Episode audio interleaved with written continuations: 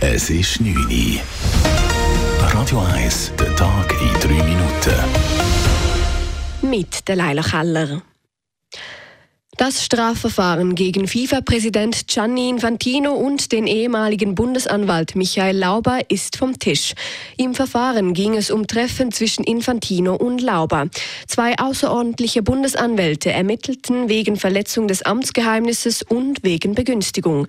Nach langen Ermittlungen habe man keine strafrelevanten Verfehlungen feststellen können, so der außerordentliche Bundesanwalt Hans Maurer über eine Vielzahl von Einvernahmen, aber auch Datenauswertungen probiert herauszufinden, um was es bei diesen vier Treffen gegangen ist und sind dann letztlich zum Schluss gekommen, dass es bezüglich diesen Vorwürfen Amtsgeheimnisverletzung, Amtsmissbrauch und Begünstigung einfach kein Beweis gegeben hat, der das hätte können erhärten da die Treffen nicht protokolliert wurden, muss die Bundesanwaltschaft einen Teil der Verfahrenskosten selbst tragen. Lauber trat vor zwei Jahren als Bundesanwalt zurück. Nach den Terrorangriffen der Hamas in Israel unterstützt der Kanton Zürich die Region Eschkol in Israel mit einer halben Million Franken Soforthilfe.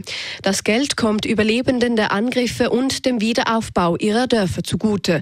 Mit dieser Soforthilfe möchte der Kanton Zürich den Menschen vor Ort ein Stück Hoffnung schenken, sagt Regierungspräsident Mario Fehr. Der Kanton Zürich leistet eine Soforthilfe für den Wiederaufbau von der Region in Israel, die am schlimmsten von dem Hamas-Massaker betroffen ist, wo ganze Dörfer am Erdboden gleichgemacht worden sind, Menschen unter brutalsten äh, Bedingungen zu Tod gekommen sind. Zudem möchte der Kanton mit diesem Beitrag seine Solidarität mit den Opfern bekunden. Die 500.000 Franken kommen einer Stiftung zugute, die das Geld für Nahrung, die Unterbringung der Überlebenden und den Wiederaufbau von Gebäuden verwendet. Der Zürcher Stadtrat Filippo Leutenecker will Präsident der FDP des Kantons Zürich werden. Das schreibt Leutenecker in einer persönlichen Mitteilung. Er werde sich bei der Neubesetzung des FDP-Präsidiums am 21. November zur Wahl stellen. Filippo Leutenecker ist seit 2014 Zürcher Stadtrat, zuerst als Vorsteher des Tiefbaudepartementes. Seit 2018 leitet er das Schul- und Sportdepartement. Vorher war Leutenecker zudem über zehn Jahre lang FDP-Nationalrat. Als FDP-Präsident würde Filippo Leutenecker auf Hans-Jakob Bösch folgen. Bösch tritt nach sieben Jahren im Amt per 1. Dezember zurück. Nach zehn Erhöhungen in Folge belässt die Europäische Zentralbank EZB den Leitzins erstmals wieder unverändert.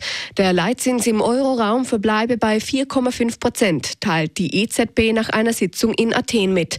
Die Zinspause war von Wirtschaftsexperten erwartet worden, weil die Inflation im Euroraum zuletzt gesunken ist. Gleichzeitig wachsen aber auch die Sorgen um die Konjunktur. Zuletzt rechnete die EZB mit einem Anstieg des Bruttoinlandproduktes um lediglich 0,7 Prozent. Europas größte Volkswirtschaft, Deutschland, könnte in diesem Jahr sogar leicht schrumpfen. Radio 1 Wetter. In der Nacht auf morgen bleibt es bedeckt und weiterhin regnerisch, teilweise sogar mit starkem Regen. Auch am Morgen bleibt es wechselhaft mit einigen Regengüssen.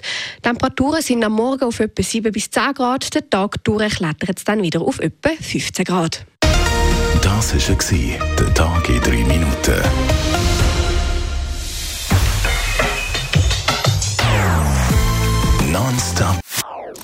das ist ein Radio 1 Podcast. Mehr Informationen auf radio1.ch.